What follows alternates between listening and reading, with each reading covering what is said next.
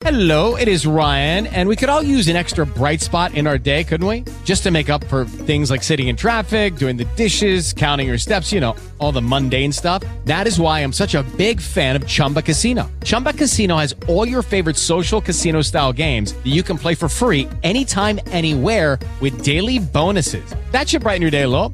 Actually, a lot. So sign up now at chumbacasino.com. That's chumbacasino.com. No purchase necessary. VGW Group. Void were prohibited by law. See terms and conditions. 18 plus. Érase un hombre a una nariz pegado. Érase una nariz superlativa. Érase una alquitara medio viva. Érase un pez espada mal barbado. Érase un reloj de sol mal encarado. Érase un elefante boca arriba. Érase una nariz sayón y escriba. Un ovidio nasón mal narigado.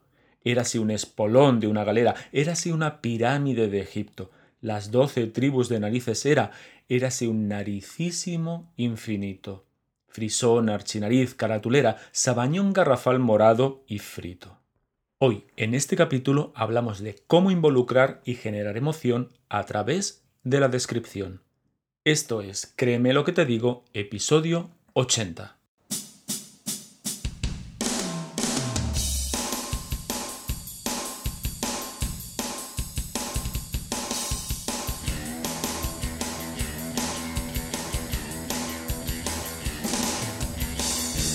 Bienvenidos y bienvenidas a Créeme lo que te digo, el podcast dedicado al mundo de la persuasión en el que voy a explicarte todo lo que tienes que saber para influir, convencer, inducir o inclinar opiniones a tu favor.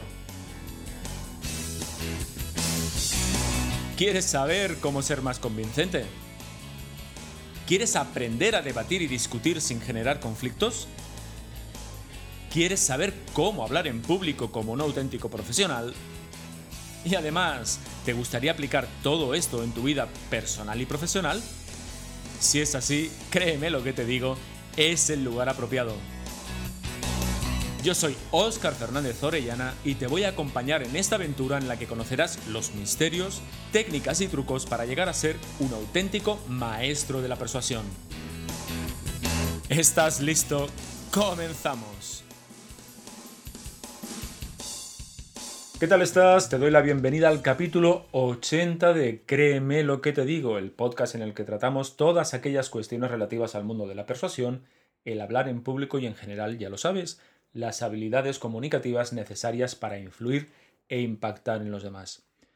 Bueno, no me dirás que no hemos empezado por todo lo alto, nada menos que con A un hombre de gran nariz, el soneto que Quevedo dedicó a su archienemigo Góngora. Y es que en el siglo de oro español, mm, bueno, esto parecía Twitter prácticamente, había, también había haters. Eh, y es que además este soneto nos viene al pelo para el programa de hoy, porque vamos a retomar la cuestión de las figuras retóricas, ya sabes, esos eh, recursos que el lenguaje pone a nuestra disposición para conseguir que lo que decimos suene mejor, suene más impactante, suene más sonoro, con más intención y por lo tanto más persuasivo, que bueno, en el fondo es eh, lo que nos interesa a todos nosotros. Por cierto, que si te has perdido los anteriores capítulos dedicados a las figuras retóricas, puedes escuchar los episodios 76 y 78 porque si te interesan estas cuestiones, seguro que estos capítulos te van a gustar. Además, ponemos el marco y ponemos eh, la situación eh, a este capítulo, a este, a este tipo de cuestiones. Para situar un tanto la cuestión, os recuerdo que estamos dentro del bloque de figuras retóricas que lo que hacen es conseguir dar un énfasis sonoro a nuestro discurso. Eso es lo que hemos visto hasta el momento. Si me sigues en el podcast o si por ejemplo vienes del mundo de las ventas o del marketing, sabes que nada supera el hecho de que el cliente tenga una experiencia, experimente realmente lo que le ofreces. Nosotros podemos eh, explicar mil cosas, pero no hay nada que supere una experiencia. Y eso es algo que se sabe desde hace mucho tiempo, porque entre otras cosas, bueno, pues es de sentido común. Por eso, por ejemplo, en los supermercados nos ofrecen probar productos o algunas marcas de coches, sobre todo las de, las de gama alta, te dejan darte una vueltecita en el coche que quieres comprarte. Em, lo cierto es que esta idea de ofrecer una experiencia al cliente o al usuario está por todas partes.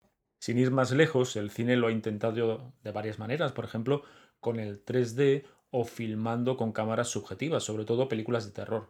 o incluso con, intentos, digamos, poco afortunados como ese de construir salas en las que se mueven las sillas a medida que discurre la escena, o hasta se ha intentado dispersar olores.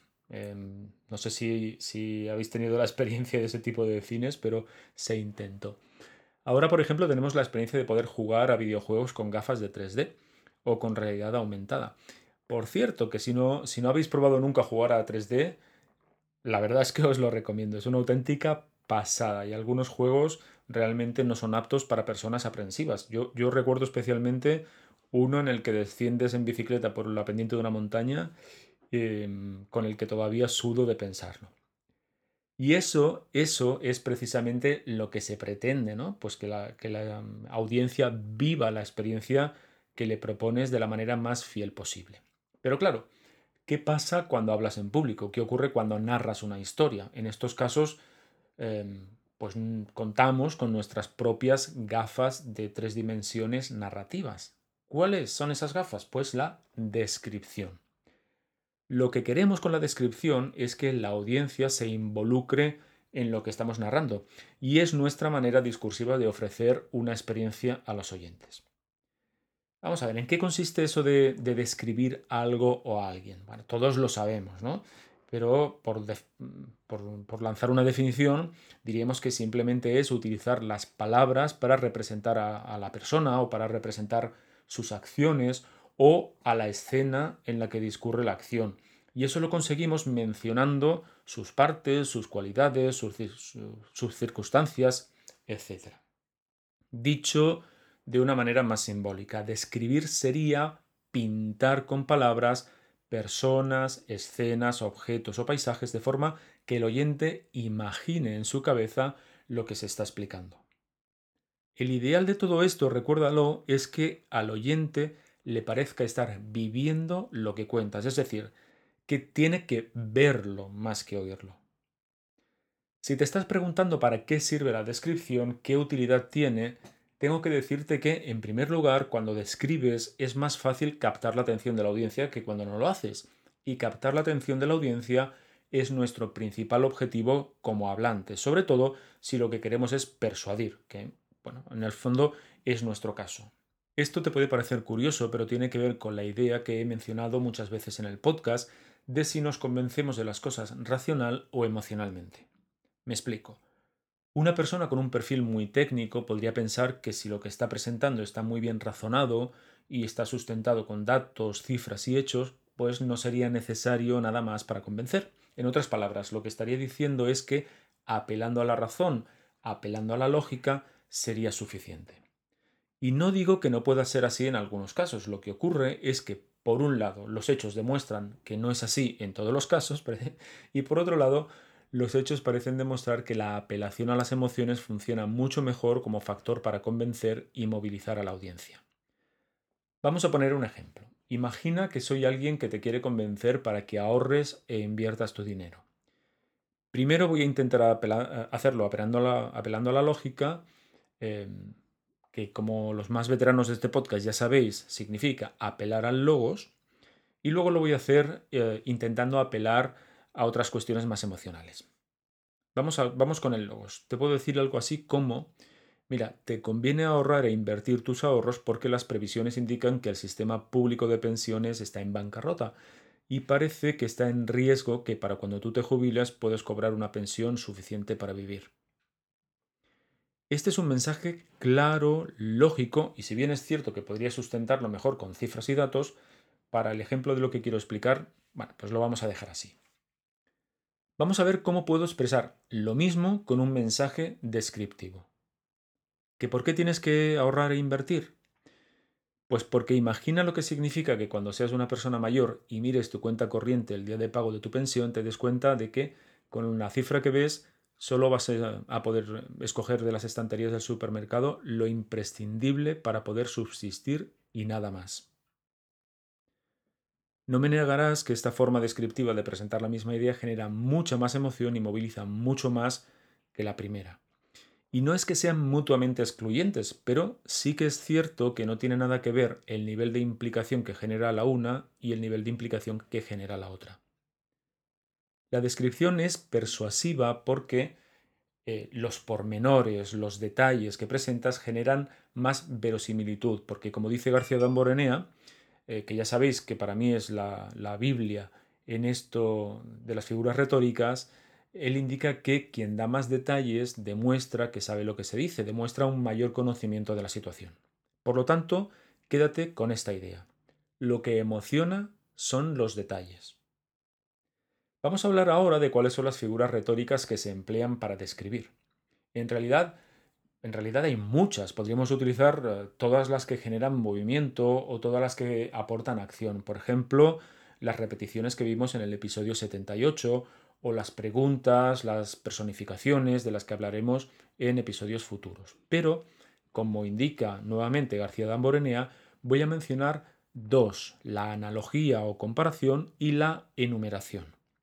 Vamos con la primera, vamos con la analogía. Analogía o comparación, como queráis.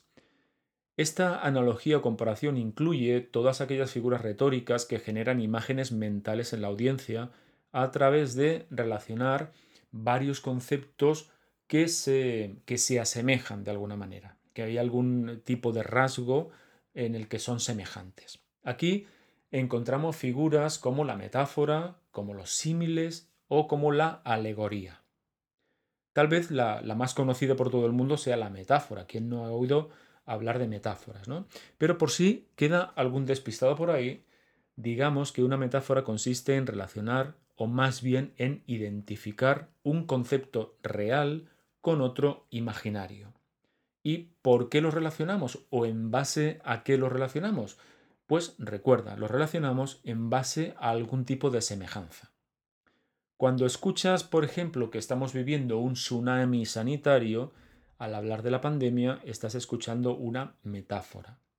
Cuando escuchas que Nadie debe sentarte en una mesa de negociación con los que segaban la vida a los que no pensaban como ellos para referirse, por ejemplo, a terroristas o a exterroristas, estás escuchando una metáfora.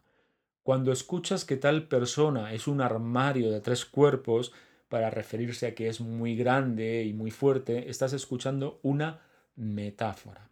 De hecho, tenemos cientos de miles de ejemplos y, como siempre, te animo a que crees las tuyas propias. En definitiva, lo que quiero que te des cuenta es de lo que generan estas metáforas en tu mente, a diferencia de lo que generaría la misma idea expresada sin la figura retórica. Me gustaría que vieses cómo realmente, hablando a través de metáforas, es fácil que imagines lo que estás explicando. Vamos a la siguiente, vamos a hablar de el símil o la comparación. Un símil o comparación formalmente es lo mismo que la metáfora, con la única diferencia que en este caso se incluye explícitamente el término comparativo, es decir, algún tipo de adverbio de comparación como, precisamente, como, tal como, igual que, etc. Por eso son muchísimo más fáciles de identificar. Cuando dices que los alemanes son como témpanos de hielo, para indicar que son más bien fríos, estás realizando un símil o comparación. Cuando dices que la otra noche caminé por una calle oscura como la boca de un lobo, para indicar que era una calle sin luz, estás realizando un símil o comparación. Cuando dices que Google es como un pulpo con mil eh, tentáculos, eh, para indicar, por ejemplo, que Google está presente en todos los ámbitos de nuestra vida, estás realizando un símil o comparación. Vamos con la última figura retórica. La última figura retórica de la analogía es la alegoría. Esta es la, de hecho, es más bien una figura literaria que consiste en relacionar o juntar varias asociaciones o metáforas para expresar un concepto complejo. Dicho así suena un tanto difícil, pero ya verás cómo con los ejemplos lo vas a ver claro. Cuando oyes algo como lo que tenemos por delante es un trabajo hercúleo para indicar que estamos ante una tarea dura, compleja o difícil, estás ante una alegoría. Fíjate, utilizamos el trabajo hercúleo para indicar pues todo eso, ¿no? Todo, pues que el trabajo es duro, complejo, difícil, que va a tener dificultades, etc. Simplemente diciendo trabajo hercúleo, con eso ya englobamos todo lo demás. Cuando oyes algo como que hemos venido a transitar por un valle de lágrimas, por una ruta escarpada, por, un, por una senda amarga para indicar que la vida es dura, estás ante una alegoría. Cuando escuchas algo como que el equipo fue una orquesta sinfónica, un coro celestial, un, ballet sobre un prado verde para indicar que un equipo de fútbol jugó de maravilla, estás ante una alegoría, por más cursi que sea, que la verdad es que mm, me, ha quedado bastante cursi. Bueno, hasta aquí la alegoría. Vamos a ver, em, vamos con la segunda de las agrupaciones que generan descripción. Vamos a hablar de la enumeración. Fíjate, la enumeración es muy fácil de definir, es la, es la acumulación de palabras referidas a una idea, conceptos, etc. Y tengo que decir que es de mis preferidas. La enumeración bien utilizada, bien utilizada, ofrece mucho dinamismo, eh, ofrece mucha fuerza al discurso y es muy útil para realizar descripciones dinámicas, breves y efectiva, como por ejemplo la que acabo de hacer. Así que, como ves, es fácil de utilizar y útil para generar emociones. Si, por ejemplo, quieres generar alegría en la audiencia, puedes decir algo como que Ver a una madre rodear con sus brazos, mirar su carita y sentir por primera vez la piel de su bebé recién nacido es la mayor sensación que nunca va a tener. En este caso la enumeración consiste en rodear con sus brazos, mirar su carita y sentir por primera vez la piel de su bebé. Si por el contrario lo que quieres es provocar miedo, puedes decir que en esa situación me quedé quieto, impávido, con los ojos abiertos como platos y el corazón latiendo a mil por hora. A esto le pones una buena música de fondo medio terrorífica y, te aseguro que es muy efectiva. Déjame darte un truco. Em, un truco que tiene que ver con la enumeración. La enumeración funciona mucho mejor cuando los verbos están en tiempo presente. Es una cuestión de puro sentido común, es decir, nos emocionan mucho más las cosas que están pasando ahora que las que pasaron o las que pasarán. Así que ya lo ves, para dar fuerza y generar emoción en, tus discursos, nada mejor que emplear este grupo de figuras retóricas que te acabo de presentar y que están englobadas dentro de la descripción. Ahora, solo falta que, como siempre, te lances a la aventura y pases de la teoría a la práctica, porque en el fondo, bueno, pues para eso estamos aquí, ¿no? Para eso escuchas el podcast, para eso eh, sigues todos estos 80 episodios que, tenemos hasta ahora para convertirnos en prestidigitadores de las palabras, en guerreros de la lengua afilada, en seductores del discurso. Y eso nunca va a suceder si todo esto no lo pones en acción. Por mi parte eso es todo. Hasta aquí el capítulo 80 de Créeme lo que te digo. Como siempre, espero que te haya gustado. Si es así, por favor, házmelo saber. Mm, envíame un correo y me cuentas qué te ha, qué te ha parecido este capítulo 80 o si quieres todo, todo el podcast. Y si te ha gustado mucho, mucho, pues mm, hombre, échame una mano y recomiéndame el podcast a tus conocidos, a tus amigos, para que podamos llegar a muchas más personas. Ya sabes que siempre lo digo, pero a ti esto de regalarme cinco estrellas en Apple Podcast o un me gusta en la plataforma desde la que me escuches eh, es una grandísima ayuda porque ya sabes que es la única fórmula es la única manera para conseguir que esto que hago llegue a más personas. Ya sabes que mi máximo deseo es que todo esto que te cuento cada 15 días te resulte útil para ir mejorando en tu desempeño comunicativo. Nos encontramos en 15 días con un nuevo episodio, será el 81 y sinceramente espero que estés al otro lado. Hasta entonces, hazme un favor, sé convincentemente feliz. Hasta luego, persuasores.